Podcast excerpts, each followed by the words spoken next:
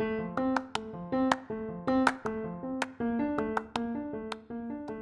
a todos! Aqui quem fala com vocês é a Lívia Beatrice e você está ouvindo o podcast Valendo com a Lívia. Hoje eu vou dedicar um episódio para fazer uma resenha especial de dois livros que são uma duologia da Laine Taylor, que é Um Estranho Ensaiador e A Musa dos Pesadelos.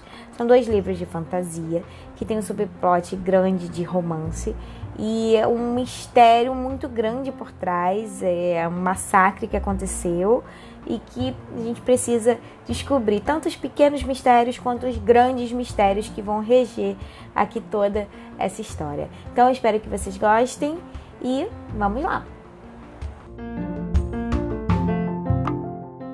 Se você busca um livro cheio de mistérios, estes dois livros aqui são para você. Laine Taylor, que é autora dos dois livros, é uma americana e cria um mundo mágico de sonhos Deuses, Fantasmas e Cidades Perdidas. Ela é autora best-seller do New York Times e finalista do National Book Awards. E além da duologia de Um Estranho Sonhador e A Musa dos Pesadelos, ela também tem uma trilogia de muito sucesso, que é A Feita de Fumaça e Osso, que também já teve lançamento aqui no Brasil. Além disso, eu posso dizer que os personagens que a Laine cria são personagens que fogem do clichê, mas ao mesmo tempo são extremamente apaixonantes, né? Podem ser anjos, monstros, deuses, totalmente azuis, quimeras, eles, enfim, ela tem uma diversidade de raças incrível e ao mesmo tempo ela faz que a gente se apaixone por cada uma delas. Ela tem uma narrativa bem, é, bem, ao mesmo tempo forte, ao mesmo tempo romanceada, com uma certa sensualidade, né? E ela também consegue aproveitar é, as suas histórias para passar uma, uma boa mensagem, né? Tirar alguma lição, pequenas lições em cima do todo. Bem, hoje nós vamos falar dos dois livros da duologia Um Estranho Sonhador e A Musa do Pesadelos. O primeiro livro, nós começamos a conhecer o mundo de deuses, o sistema de magia deles, né? A gente também é apresentada a cidade de Lamento e nos aprofundamos na história de Laszlo. O Laszlo Estranho é o protagonista dessa história, né? E ele é um órfão que é obcecado por histórias. Só que a história já me ganha, né? Quando o protagonista é aquela pessoa que é leitora, que ama histórias, que ama é, mergulhar em outros mundos e, enfim, entender as histórias por trás de tudo, já é uma grande chance de eu conseguir me identificar. Porque tem muito a ver comigo, né? E se você está aqui ouvindo esse podcast, é porque você também gosta de leituras, talvez também tenha um livro que tenha a ver bastante com você. Bem, Laszlo tinha sonhos enigmáticos e não sossegava enquanto ele não conseguia entender o significado deles. Quando ele era jovem, né, mais adolescente, ele conseguia sentir às vezes até quando criança ainda, ele conseguia sentir a magia simplesmente desaparecer da memória de todos. Em um momento, todo mundo sabia que a cidade de Lamento existia, e no momento seguinte, ninguém mais lembrava disso. E ele foi esquecendo de Lamento aos poucos, mas ele percebeu na hora que todo mundo simplesmente sim, começou a agir como se essa cidade nunca tivesse existido. Com o tempo, Laszlo se torna um bibliotecário júnior e se aprofunda em suas teorias, mas ele acaba largando tudo quando vê uma oportunidade de seguir uma comitiva para Lamento, a cidade perdida, né? E essa comitiva foi liderada por ninguém menos que o matador dos deuses. A gente vai entendendo aos poucos, né, quem é esse matador dos deuses, por que ele é chamado assim, mas a história ainda fica mais focada em entender é, da onde Laszlo veio, né? E o que, que ele tinha ali de, de especial por ter conseguido é, perceber essa magia quando a magia simplesmente foi embora. A gente vai entendendo aos poucos, né, a história do matador de deuses, mas inicialmente a gente se aprofunda em Laszlo. E qual é a mensagem dele, né? Qual o papel dele ali naquilo tudo? E eu separei duas frases que são frases que representam um pouco esse início da história é, todas as minhas anotações estão mais concentradas no início, porque é uma parte que tem mais de aflição, sabe? Mais o pensamento de Laszlo, que é o sonhador, né? Então, separei duas frases para ler agora para vocês.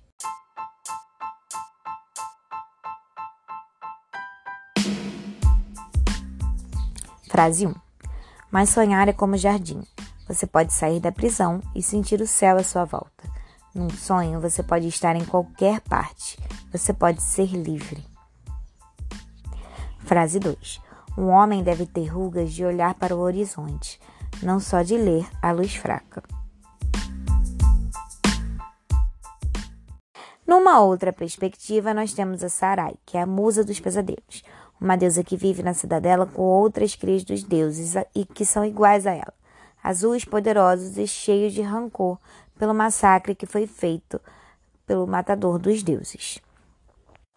As outras crias dos deuses que moram com ela são Feral, Mínia, Rubi e Pardal. Eles cinco, né, Sarai, mas esses quatro são os deuses que sobreviveram ao massacre. E eles vivem isolados na cidadela, que é que fica em cima da cidade de Lamento. E aí depois que essas duas perspectivas são apresentadas, né, a história de Laszlo em busca do seu passado, em busca da sua verdade, e essa peregrinação que eles fazem até a cidade de Lamento, e a perspectiva dos deuses ali que são tão aprisionados na cidadela que fica acima de Lamento. Essa aventura em busca de verdades, de sonhos e de vingança, ela é narrada com muita poesia, com cenários fantasiosos que são muito bem desenhados. Fica muito fácil para gente, por mais que, que se a gente esteja falando de uma fantasia alta, ou seja, é uma fantasia que se passa em um mundo que não existe, né? Fica a, a Laine, ela consegue descrever muito bem e facilmente a gente consegue enxergar na nossa mente, né? A gente consegue encaixar todas as pecinhas. E é claro que eu não vou dar um spoiler aqui para vocês, senão também se eu fosse dar eu avisaria antes, mas é importante avisar que para você entender a história de um estranho sonhador, você tem sim que ler o livro 2, que é a Musa dos Pesadelos. Claro que o livro não, não, não fica é, ruim só porque né, ele não tem todas as respostas, mas é um livro que você termina falando: Meu Deus, eu preciso ler o próximo. Então é uma informação importante. Se você é aquele que não gosta de ler duologias, é, talvez te frustre, porque você só realmente vai entender os maiores mistérios no livro 2. Mas, ao mesmo tempo, nós temos um subplot nessa história do estranho sonhador que se estende até a musa dos pesadelos. O que, que é o subplot? Além da história principal, o plot, que é o mistério de o que aconteceu com os deuses, né? o que aconteceu com Laszlo, com o matador dos deuses, existe o subplot de romance entre Laszlo e Sarai, que é a musa dos pesadelos. E aí a gente entra no livro 2, conhecendo mais a fundo a história de Sarai que forma esse par romântico, né? E além desse subplot, a gente tem finalmente os, o, o desvendar desses grandes mistérios de por que, que o massacre aconteceu, por que, que aqueles cinco deuses haviam ficado presos ali, né? E por que que Laszlo tinha sido levado para um outro lugar? E, enfim, por que que tudo isso, qual foi a origem de tudo isso? Além disso, existem os mistérios menores. Qual é a verdadeira essência dos humanos e dos deuses, né? Quem estava certo, quem estava errado, até onde aquela vingança também era uma vingança coerente, né, com, com a essência deles. Se vocês querem saber se o livro 2 é tão bom quanto o livro 1, um, porque o livro 1 um bombou muito, eu amei, todo mundo que eu vejo lendo, eu vejo feedbacks super positivos, a minha resposta também vai ser positivo. O livro 2, A Musa dos Pesadelos, supera expectativas. Ele vai entregar para a gente todas as respostas, a gente vai conseguir ligar todos os pontos e ainda vamos conhecer uma história muito maior, que é um ponto que eu amei nesse livro 2. Por quê? Além dos que ficaram presos na cidadela, há outros deuses em outros mundos. Há muito mais do que eles ali imaginavam, né? E a gente passa a conhecer. E a própria autora ela coloca assim alguns é, como se fossem spoilerzinhos, né? Narrando na terceira pessoa e deixando a entender que muito deriv muitos derivados desses mundos ainda podem surgir com outros livros. E eu, poxa, ficava super com suspense, super curiosa para poder, né, quem sabe um dia ler outras histórias que são aqui desse, desses mundos que ela criou. Além dos cinco deuses que estão na cidadela, de Laszlo e dos humanos que ficam em lamento, a gente também conhece Nova e Cora, que são duas deusas criadas em outros mundos e que tinham de alguma forma um papel importantíssimo naquele mistério ali, que ninguém tinha noção e assim a gente foi conhecer e entender melhor na Musa dos Pesadelos. Eu trouxe para vocês lá atrás a informação de que os personagens são apaixonantes. Então eu vou aproveitar e vou falar um pouquinho mais de cada um para vocês, tá? Sem dar spoilers, eu vou trazer só simplesmente um pouco do background de cada um, tá? E eu espero que vocês também, de certa forma, fiquem com essa curiosidade plantada dentro de vocês para conhecer melhor esses personagens. Vamos lá.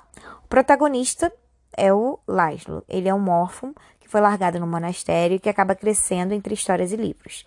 Ele vive em um arco de mudança. Esse é o arco, né, a trajetória, quando a gente fala o arco do personagem, é a trajetória que ele desenvolve na história. E o arco do Laszlo é claramente o arco de mudança, em que ele deixa de ser uma pessoa comum e passa a ser uma pessoa extremamente importante no plot da história.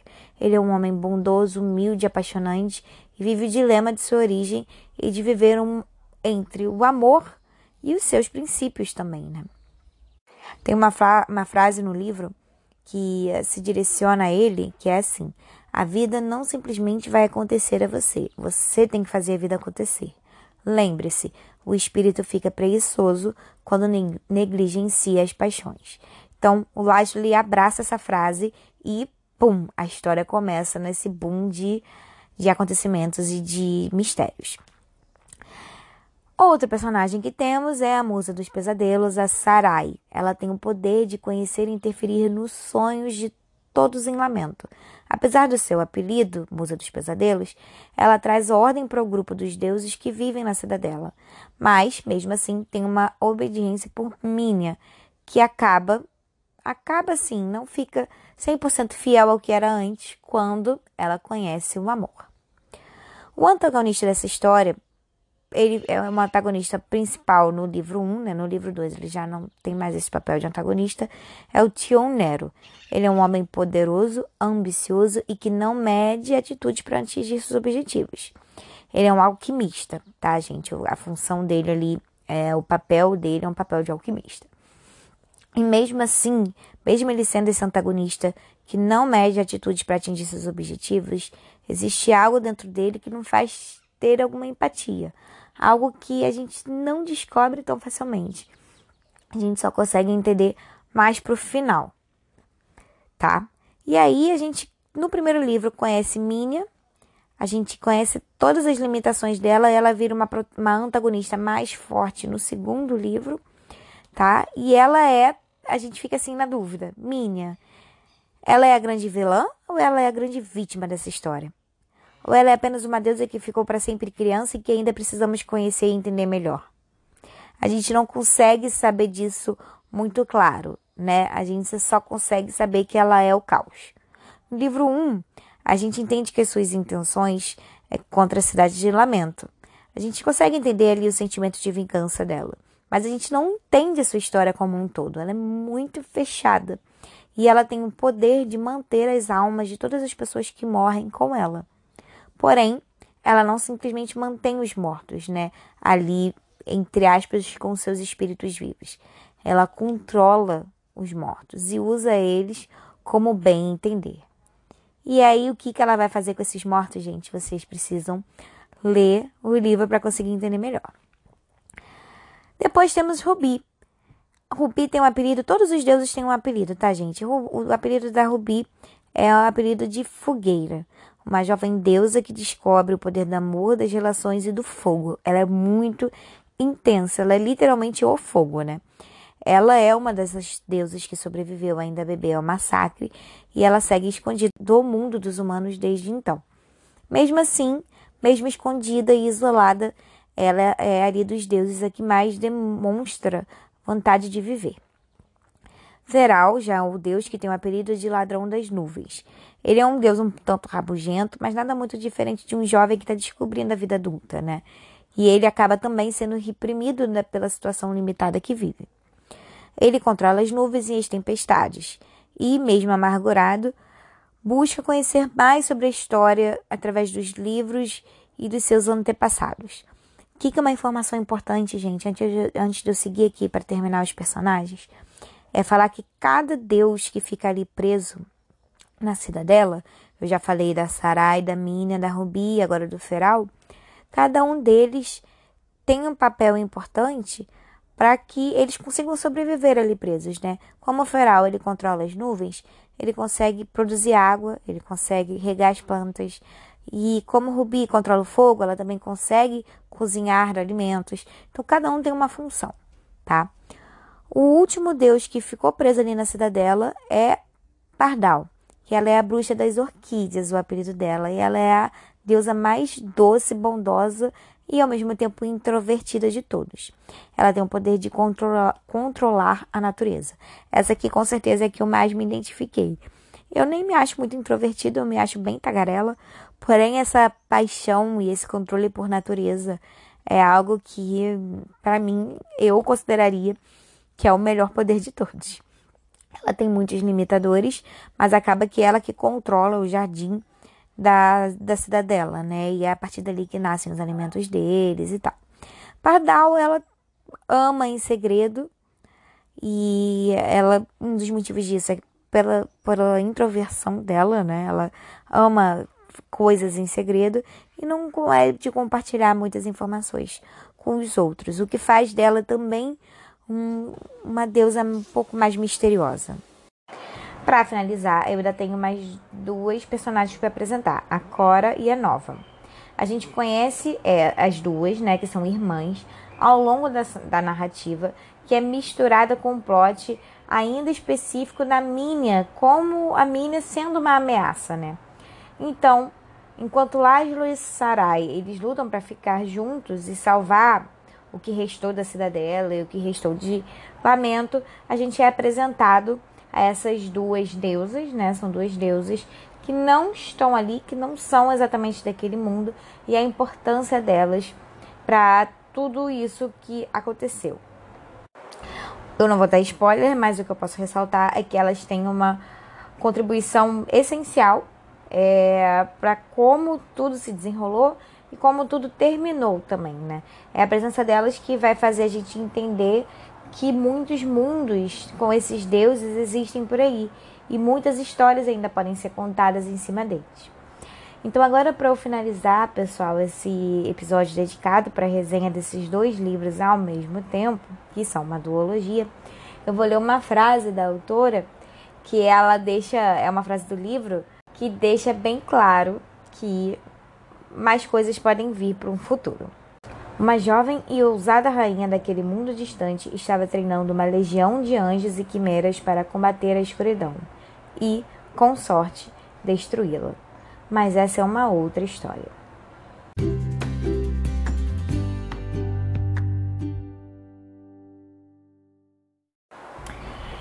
É isso aí, pessoal. Espero que vocês tenham gostado deste episódio. É, eu gostei muito dos dois livros, foram dois livros que me prenderam bastante. São livros grandes, mas eu entendo também que para livros de fantasia é, é, difícil a gente conseguir, é possível, mas é difícil a gente conseguir construir um mundo tão bem feito, personagens tão bem feitos, se você não desenvolve um pouco mais, né? A gente está aqui com uma fantasia alta, aonde né, nada existe, nada do que está escrito ali existe aqui na nossa realidade, né? Então é importante também ter essa narrativa um pouquinho mais longa, porém ela não é uma narrativa cansativa. Não são descrições chatas, são poéticas e, e são frases rápidas e tudo funciona muito naturalmente. Então vale muito a pena, eu recomendo demais. Se você é fã de fantasia, você tem que ler esse livro. Se você não é fã de fantasia, mas você tem uma curiosidade de começar, de conhecer um pouquinho como funciona, talvez esses livros aqui sejam bons para você. Eles não têm é, uma. Às vezes, muitos livros de fantasia eles têm uma questão mais pesada de luta, de guerra. E esse daqui, por mais que tenha um mistério, que tenha né, confrontos, ele tem um subplot muito mais focado no, no romance e na, na união. Então, é bem legal, tá? Vale a pena, recomendo. E é isso, espero que vocês tenham gostado. Podem me mandar mensagem por e-mail, que eu sou apaixonada por essas mensagens. Quando eu recebo, eu fico vibrando de alegria. Podem me mandar mensagem pelo áudio aqui que o é, aplicativo disponibiliza. E é isso, pessoal. Vemos. Vejo vocês no próximo episódio.